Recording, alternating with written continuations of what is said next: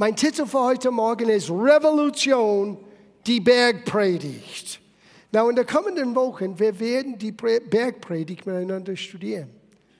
Und ich weiß nicht, ob du das so je gesehen hast, als eine Ankündigung Gottes, dass Veränderung ist jetzt angekommen. Die Bergpredigt wurde gleich am Beginn von Jesus' Dienst verkündigt.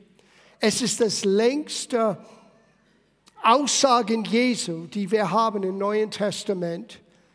Als Bibellehrer und als Pastor, man muss mit Furcht und diese große Passage angehen, weil es ist fast überheblich zu sagen, ich werde das euch auslegen, weil das ist das größte Predigt, die je gepredigt worden ist in der Geschichte der Menschheit. Aber was ich noch nicht wirklich verstanden habe, und das hat mich nicht losgelassen, als ich saß auf meinem Stuhl mit meinem Bein so, ich konnte es nicht bewegen zwei Tage. Ich hatte immer wieder diese Gedanken und dann kam dieses Wort Revolution, Revolution, Revolution. Und ich dachte, Gott, das ist ziemlich radical. Und dann habe ich das Wort Revolution in Duden angeschaut. Eine Revolution ist ein grundlegender und nachhaltiger Strukturwandel. Hm. Es ist eine radikale Veränderung der bestehenden Verhältnisse. Now, wir müssen hier theologisch das ähm, ein bisschen angehen miteinander, weil man muss verstehen, wie man die Bibel wie Paulus sagte, richtig schneidet oder wie auf Englisch es heißt, richtig auseinander nimmt. Rightly dividing the word of God. Richtig das Wort Gottes schneiden, damit man das sehen kann. Und es gibt eine grundsätzliche Regel, die ich gelernt habe vor über 40 Jahren und das hat mir immer geholfen. Es gibt drei Fragen, die du immer stellen musst, wenn immer du die Bibel liest. Du musst zuerst fragen, wer spricht hier? Weil es ist auch entscheidend. Es kann sein, dass du etwas in der Bibel gefunden hast, aber ist diese Aussage eine Aussage der Wahrheit? Weil jetzt kommt ein Hammer.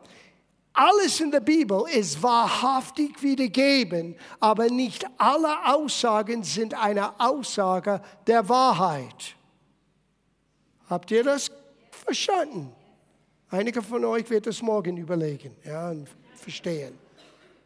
Alles in der Bibel ist wahrhaftig weitergegeben, wie es geschehen ist. Aber nicht jede Aussage ist eine Aussage der Wahrheit. Das ist Nummer eins. So, du musst zuerst fragen, wer hat das gesagt, wenn ich etwas lese? Dann die zweite Frage, wann wurde das gesagt? Warum? Weil es gibt unterschiedliche Zeitalten. Gott ändert sich nicht, aber seine Verhältnisse und seine Beziehung zu uns Menschen hat sich verändert durch die Offenbarung Gottes, die auf die Erde im Gange war. Wir sehen Dinge anders als den Menschen bevor das Kreuz und bevor die Auferstehung, weil eine neue Zeit ist angebrochen mit das Opfer Jesu und seiner Auferstehung. Und wir werden das belegen nach der Schrift. Er hat den ersten weggenommen, um den zweiten oder den neuen zu ermöglichen. Übrigens, ich sage euch jetzt, das ist eine Grundregel auch im Leben. Manchmal wir trauen wenn etwas von uns, wir denken, ist weggenommen, du musst viel schnell umschalten und wissen, wenn etwas scheinbar weg ist, vielleicht Gott macht einen Weg für das Neue in mein Leben. Oh, okay, das ist nebenbei. Und die dritte Frage ist, zu wem haben er das gesagt? Weil wir müssen das in Kontext setzen für das, was die Zuhörer damals gehört hat. Na, warum sage ich das? Man muss verstehen, wie ein jüdischer Junge wurde erzogen in der damaligen Zeit. Zwischen fünf und sechs, die wurden sehr ausführlich unterrichtet in der Tora oder den Gesetz Mose. Die mussten sogar einige Passagen auswendig lernen. Das war ein Teil von ihrer Erziehung. Mit zehn haben sie begonnen, den Mishnah, das ist die Auslegung, der damaligen Auslegung, das, was die Pharisäer und Schriftgelehrte erzählte, das mussten sie auch dann lernen. Und mit 13 wurde ihre Ausbildung abgeschlossen. Das heißt, jeder Zuhörer in dieser riesigen Volksmenge, weil die sind alle Juden, die sind alle so erzogen, die verstehen, dass Jesus bezieht sich auf den Alten Testament. Aber was er jetzt sagt, ist ein völlig neuen Einblick zu das, was schon geschrieben steht. Er hat nicht etwas Neues aus seinen Kiste rausgeholt. Er hat das Alte aber in ein neuen Licht gebracht. Und indem er das getan hat, er hat etwas verkündigt. Revolution hat begonnen. Die alte System ist vorbei. Bis hier, seit Adams Übertretung hat Sünde und Schuld den Menschen beherrscht. Jetzt fängt etwas Neues an. Now, das Neue könnte nicht wirklich beginnen, bis er zum Kreuz für uns ging. Bis er stellvertretend für uns Menschen gestorben ist und auferstanden ist. Aber die Ankündigung, dieses Ankurbeln von etwas verändert sich, ist jetzt hier eigentlich begonnen. Und ich habe den Bergpredigt nie so in diesem Lied gesehen, als der Beginn, der Startschuss von einer Revolution für die Menschen, nicht nur für die Juden. Es hat begonnen mit den Juden. Die hatten das Gesetz Gottes, die hatten die Verheißung Gottes. Es hat mit denen begonnen, aber Jesus hat es viel weiter gemacht. Es war gedacht für die ganze Menschheit. Now, das Erste, was du lernst, ist, zu wem Gott steht. Und das ist für mich so ermutigend. Zu wem Gott steht? Den Armen, sogar den geistlichen Armen, den Trauenden, den Sanftmütigen, derjenigen, der nach Gerechtigkeit hungert, die Barmherzigen, den, die ein reines Herzens haben, die Friedfertigen, die Verfolgten. Sie, bis hier, es war genauso damals als heute. Man hätte gedacht, die Großen, die Starken, die offensichtlich Erfolgreichen, zu denen hat Gott sein Segen gesetzt. Und der Rest von uns hat Pech gehabt. Und hier kommt Jesus und sagt, no, no, no, Gott steht zu den Armen. Gott steht zu den Friedfertigen. Gott steht zu den Sanftmütigen. Gott steht für diejenigen, die einen Sehnsucht haben nach wahrer Gerechtigkeit und so weiter und so fort. Sogar zu den Verfolgten. Gott steht. Now, ich sage euch, in dieser Welt heutzutage, Menschen müssen das hören. Wir Christen sollten einen anderen Standard auf, aufstellen in einer Welt, wo wir sehen Menschen, die in Elend sind, Menschen, die auf den Fluch sind, weil ihr Land ist völlig zerstört. Wir Christen sollten diejenigen, die aufstehen und sagen, wir helfen. Warum? Weil unser Gott steht zu den Armen, steht zu den Elenden, steht zu den Trauenden. Und für mich ist das gute Nachricht. Das war Revolution. Und die Revolution, was für diese Leute, weil es gab keine Aussage, die sie schon nicht bisher hörten im Alten Testament. Ich gebe euch ein paar Beispiele. Jesus fängt an mit dieser Aussage in Vers 3. Selig sind die geistlichen Armen. Na, warum bist du, und das Wort selig, vielleicht, vielleicht soll ich das ein bisschen ungeistlich machen. Das Wort selig in der Ursprung, in der hebräischen Gedanken heißt happy, glücklich. Auf Englisch, the Amplified Bible, glücklich zu preisen. Du bist happy, wenn du merkst, dass du geistlich arm bist. Warum? Weil Gott wird dich reich machen. Sieh, wenn du denkst, dass du alles weißt, alles verstehst, wenn du glaubst, wozu brauche ich Jesus? Als junger Mann hat ich gedacht, ich brauche keine Krücke im Leben. Meine Freunde, die brauchen, ich brauche Jesus nicht. Bis ich merkte, wie arm ich bin. Der Beginn von Umkehr, der Beginn von neues Leben fängt an, wenn du merkst, ich brauche Helfer und ich bin nicht fähig, mich selber zu helfen. Guten Morgen. Und deswegen bist du happy. Du merkst, wait a minute, ich kann das nicht alleine schaffen. Und dann hörst du diese Revolution von Jesus. Gott steht zu dir. Gott sagt, dass du glücklich bist, wenn du merkst, du brauchst ihn, weil er ist da, dir zu helfen. Und das war schon bekannt. Psalm 86, Vers 1 und 2. Neige dein Ohr, Herr, und höre mich, denn ich bin elend und arm. Und Gott hat das getan. Gott steht zu den geistlichen Armen. Er steht zu den natürlichen Armen auch. Aber Gott steht auch zu den Menschen, die merken, ich brauche Gottes Helfer. Selig sind die Trauenden. Warum? Du bist nicht mehr wie die anderen. Du wirst nicht in ein Loch fallen. Und es gibt eine Zeit zu trauen.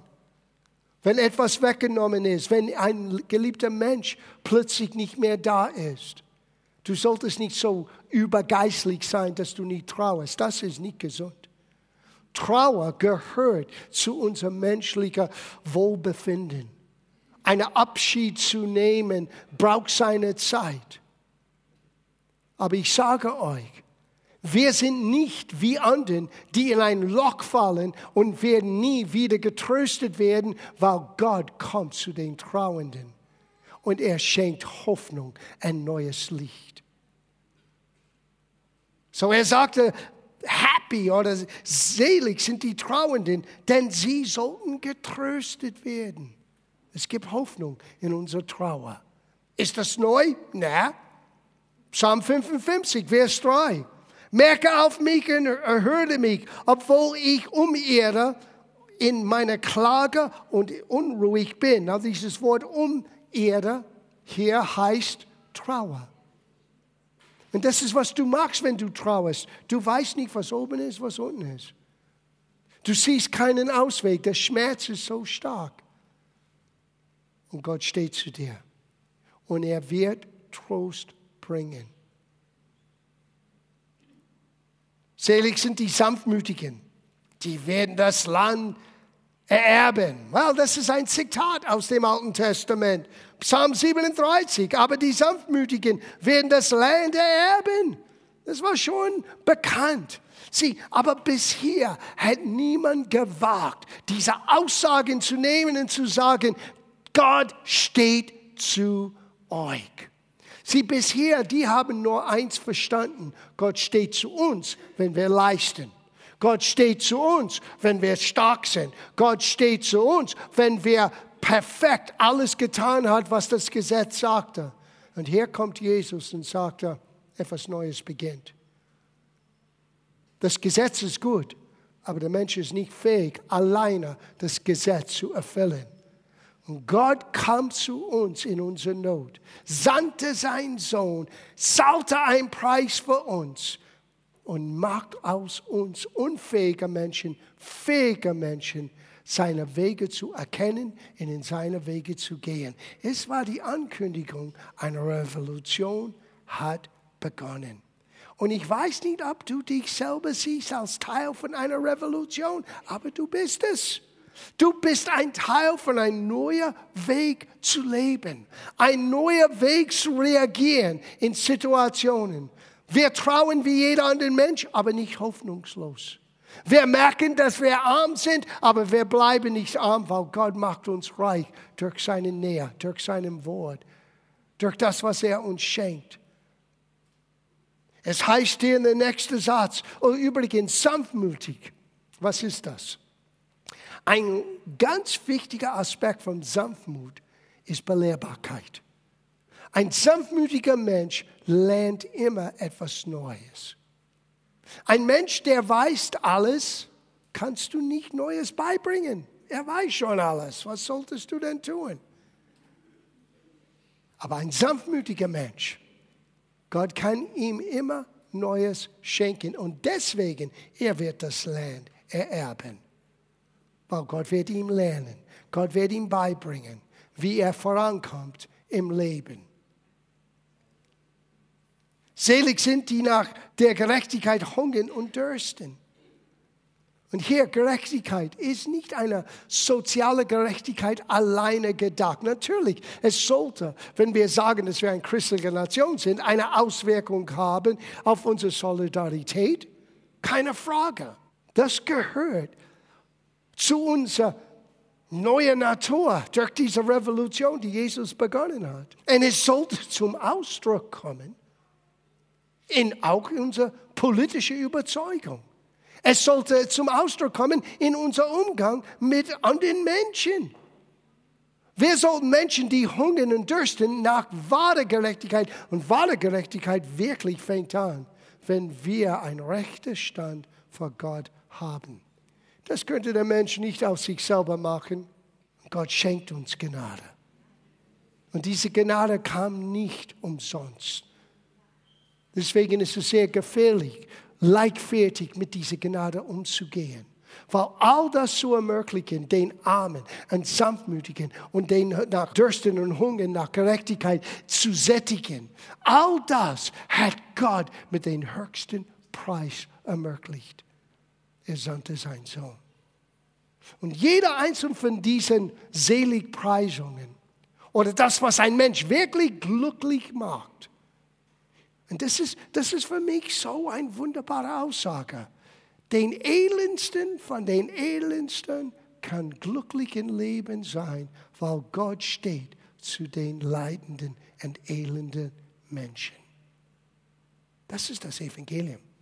Das Erste, was Jesus sagte in seiner Heimat, ich bin gekommen, weil der Geist des Herrn ist auf mir. Er hat mich gesaugt, den Armen frohe Botschaft zu erzählen. Und er meinte beides, den natürlichen Armen und den geistlichen Armen. Gott steht zu dir. So egal, wo du bist gerade jetzt, egal, was im Gange ist in deinem Leben, Gott steht zu dir. Der Einzige, die Gott widersteht, sind den Hartherzigen, sind den Stolzen, sind den Besserwisser. Wenn du nicht mehr belehrbar bist, dann hast du ein Problem. Aber wenn du dein Herz offen hältst und sagst, Gott, in meiner Not, in meinen Situationen, auch wenn ich das nicht verstehe, dann plötzlich taucht etwas auf. Und wir sagen immer, ja Gott, warum hast du das zugelassen? Ich sage euch, diese Frage schmeißt weg. Gott ist in Controller. Gott weiß genau. Und diese Dinge manchmal formen in uns etwas anderes, die notwendig ist. Das Einzige, was du weißt, ist, Gott steht zu mir. Auch in meiner Not, auch in meiner Situation, Gott steht zu mir. Ich bin glücklich zu preisen. I am blessed. Bist du auch blessed? Selig sind die Barmherzigen. Die Barmherzigkeit wird zu sehen in deinem Umgang mit anderen Menschen. Bist du freundlich? Bist du gnädig? Helfst du Menschen in ihrer Not? Ob sie das verdient haben oder ob du sie kennst oder nicht. Die Barmherzigen, ja, die werden Barmherzigkeit erlangen. Wisst ihr, was es heißt im Psalmen? Psalm 18, Vers 25. Gegen den Gütigen, oder man könnte auch sagen Barmherzigen, erzeigst du dich gütig. So, wenn du barmherzig bist, Gott wird dir auch Barmherzigkeit geben. Selig sind die reines Herzen sind. Es das heißt nicht, dass du fehlerfrei bist. Du hast ein ehrliches Herz. Du gibst zu, wenn du missgebaut hast, oder? Solltest du, weil Gott hat es sowieso gesehen. Du, du kannst ihm nicht irgendetwas vortäuschen. Wow, wenn ich das nicht bekenne, dann niemand wird es merken. Sorry. Wenn du es vor Gott äh, bekennst, dann bist du frei von den Schuld und den schlechten Gewissen. Aber Gott wusste das von vorne an. So, wie, wie kannst du dein Herz reinhalten? Sei ehrlich, ist alles. Sei ehrlich mit dir selber, mit den Menschen und mit Gott die friedfertigen, Menschen, die versuchen, anderen Menschen zusammenzubringen, die werden Gottes Kinder genannt. Warum? Weil das ist, was Gott tut. Gott bringt Menschen zusammen. Gott setzt keine Grenzen. Gott stoßt keinen Gruppe aus. Und dann, das liebe ich. Selig sind die, um die Gerechtigkeit willen verfolgt werden. Und das, was richtig ist. Und manchmal, das hat zu tun mit deinem Glauben. Er geht weiter und sagt das genau. Er sagte, selig sind ihr, wenn sie euch schmähen und verfolgen und lügnerische allerlei Ärgernis wieder euch reden um meinetwillen. Du musst vorstellen, setz dich in deiner Vorstellung zurück vor 2000 Jahren. Du bist erzogen als guter Jude Du kennst den Gesetze Mose, du hast den Auslegung von das Gesetz, was der damalige Brauchtum war. Du hast das Abschluss von dein 13. Jahr diesen Ausbildung gemacht. Und hier sitzt ein Mann und sagst, wenn du verfolgt wegen mir bist, bist du happy. Gleich am Beginn dieser Revolution, Jesus setzt sich hoch und sagt, ich bin der Weg. Ich bin die Wahrheit. Ich bin das Leben. Möchtest du zum Vater kommen, dann musst du durch mich kommen. Jetzt, Jesus setzt sich meilenweit weg von allen anderen Menschen, die je gelebt hat in diesem Augenblick. Und die Zuhörer haben es verstanden. Was haben sie gehört? Nicht ein leise Seligpreisung. Nein, die haben eine Bombe gehört. Das ist Revolution. Es ist etwas Neues. Gott steht zu uns in unser Elend. Gott steht zu uns in unserer Trauer. Gott steht zu uns in dieser Situation, wo die römische Beherrschung hier ist. Yes, Gott steht zu euch. Und jetzt Gott sitzt vor dir. Übrigens, Jesus hat sich hingesetzt. Ich habe vergessen, das zu lesen. Vers 1. Als er aber die Volksmenge sah, stieg er auf den Berg und als er sich setzte, ich bin ganz biblisch heute Morgen, hat er begonnen, das Volk zu lehren. Freut euch und frohlocket, sagt er, denn euer Lohn ist groß. Wann? Wenn du verfolgt bist, um seinen Namen willen. Komme nicht in Weine und sage, oh, ich bin gemobbt. Die Familie macht mich nicht mein Arbeitskollege. Hey, du solltest dich frohlocken. Du solltest hier reinkommen und einen Tanz tun. Das ist, was frohlocken bedeutet. Warum? Weil so haben sie auch den Propheten dasselbe angetan. Es ist nichts Neues. Aber eine Revolution ist im Gange. Und es verändert Menschen. Das nächste, was er sagt, Ihr seid das Salz, das die Welt vor den Verderben bewahrt. Wow, die sitzen da. Du musst das vorstellen. Die glauben, dass Gott hat sich verlassen.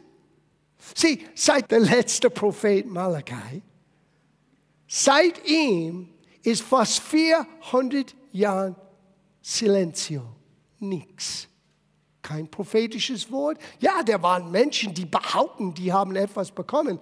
Aber irgendwann waren sie entweder gesteinigt oder gestorben. Weil die waren keine Propheten. Und 400 Jahre lang, Israel ist beherrscht. Der Generation, die Jesus zuhören, haben gedacht, Gott hat uns verlassen. Und plötzlich taucht Jesus auf und sagte, Gott steht zu euch. Und sogar so, ihr seid das Licht, das die Welt erhält. Now, hier ist das Problem. Gott wollte, dass die ganze Menschheit durch das Volk Israel geholfen werden. Wisst ihr, was, was es heißt? Im 2. Mose 19, lass mich das hier zitieren, Vers 6. Ihr aber sollt mir ein Königreich von Priestern und ein heiliges Volk sein. Nicht nur den Stamm Levi. Warum ist nur den Stamm Levi Gottes Priester sein? Weil das Volk wollte den Auftrag nicht annehmen. Alle zwölf Stammen wollten nicht diese Aufgabe wahrnehmen und Gott musste einen Stamm, der Stamm Levi, aussuchen als Priester. Aber was Gott wollte, ist, dass das ganze Volk Israel, weil die hatten den Bundesladen, die Herrlichkeit Gottes, das Wort Gottes, das Gesetz Gottes, die sollten der ganzen Welt helfen, Licht zu sehen und zu erkennen. Und jetzt kommt Jesus und sagt, jetzt kommen wir zurück zu den ursprünglichen Herzen Gottes. Ich lese weiter. Aber so wie das Salz nutzlos ist, wenn es seine Kraft verliert, so seid auch ihr nutzlos und man wird über euch hinweggehen, wenn ihr eure Aufgabe in der Welt nicht erfüllt und ihr seid das Licht, das die Welt erhält. Ihr seid das Salz, ihr seid das Licht. Ihr seid beides. Ihr seid das Salz, das das Welt bewahrt, dass es nicht auseinandergeht. Und ihr seid die einzige Hoffnung, dass Menschen Licht in ihrer Dunkelheit sehen werden. Und Jesus kommt wieder und sagt, jetzt gehen wir zurück zu dem Plan Gottes. Der Plan Gottes ist jeder. Jeder ist Licht. Jeder ist Salz. Jeder spielt eine Rolle. Nicht nur Einzelmenschen, no, jeder. Und das ganze Volk sollte ein Segen sein für alle. Es war radikal für den damaligen Zuhörer.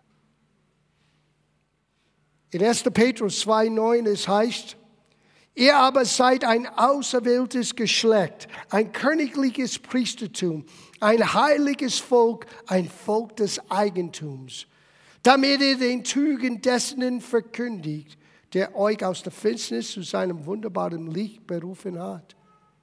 Sieh, das war Gottes Wunsch für das Volk Israel. Jetzt in Christus. Das ist Gottes Realität für jede Gläubige. Du bist ein Königreich von Priester, sagt eine Übersetzung. Jeder ist ein Priester vor Gott. Das heißt, man kann direkt Gott, zu Gott gehen und die Menschen repräsentieren und direkt von Gott hören, für den Menschen weiterzugeben. Gott sieht uns als ein heiliges Volk. Wir sind sein Eigentum. Und jetzt ist es nicht nur, nur für das jüdische Volk, jetzt ist es für alle Menschen, die bereit sind, Jesus anzunehmen. Vielleicht im Abschluss lesen wir das letzte Abschnitt. Und hier geht es wirklich los in Vers 17, Kapitel 5 von Matthäus Evangelium. Er soll nicht wähnen, dass ich gekommen sei, das Gesetz oder den Propheten aufzulösen. Ich bin nicht gekommen aufzulösen, sondern zu erfüllen. Ich sehe, Jesus ist nicht gekommen, um zu sagen, das Alte war falsch, weil das Alte war nicht falsch. Das Problem war nicht das Gesetz und Gottes Wege, es war wir war uns Menschen. Wir waren nicht fähig. Er musste uns einen neuen Weg vor uns, einen neuen Weg schaffen, damit wir beginnen können zu sehen, wie Gott sieht und anders zu leben, wie Gott es will. So er sagte, ich bin nicht gekommen aufzulösen, denn wahrlich, ich sage euch, bis das Himmel und Erde vergangen sind, wird nicht ein Jota noch ein einziges Streichlein vom Gesetz vergehen, bis alles geschehen ist. Wenn nun eines von dieser kleinsten Geboten auflöst und die Leute also lehrt, der wird die kleinste heißen im Himmelreich. Wer aber sie tut und lehrt, der wird groß heißen im Himmelreich.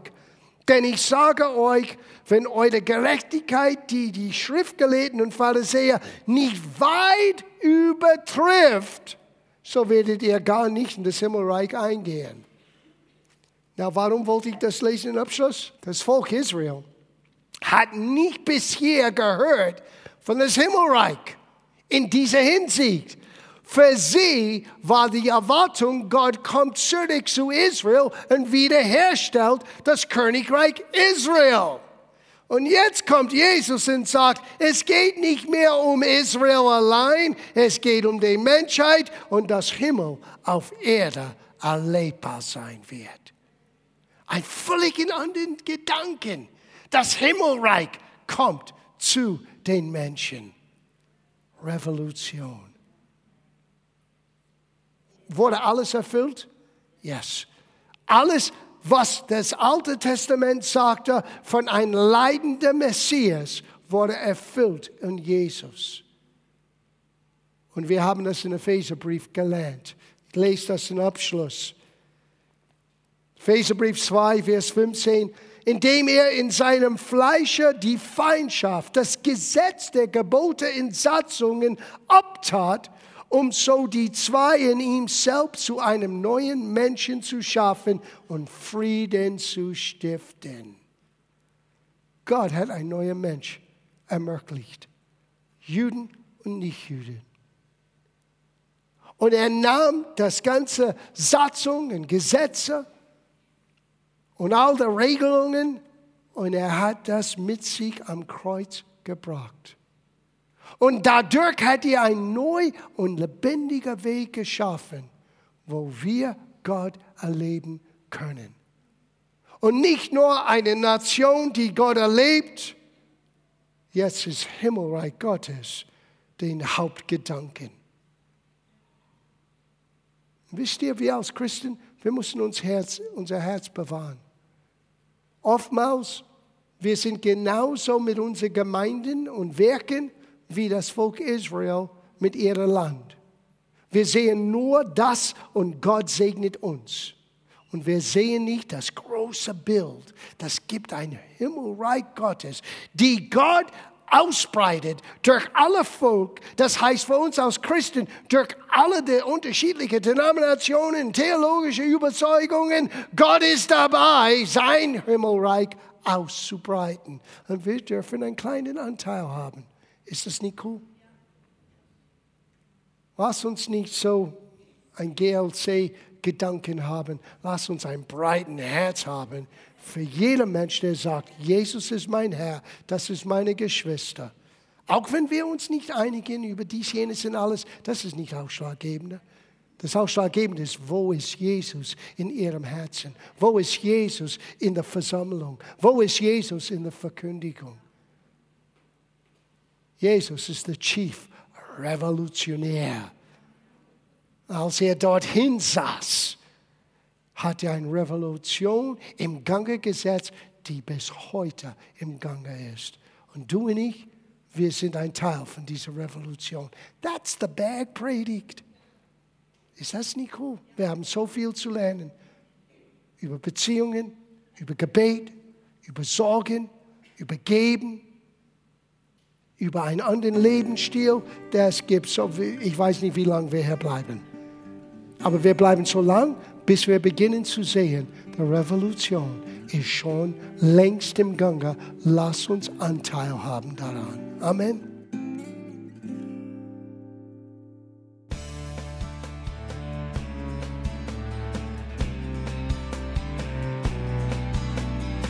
Liebe Zuhörer, das war ein Ausschnitt eines Gottesdienstes hier im Gospel Life Center. Auf unserer Website www.gospellifecenter.de können Sie die Notizen für diese und andere Predigten nachlesen und sich über die Arbeit von Gospel Life Center informieren. Wir wünschen Ihnen Gottes Segen.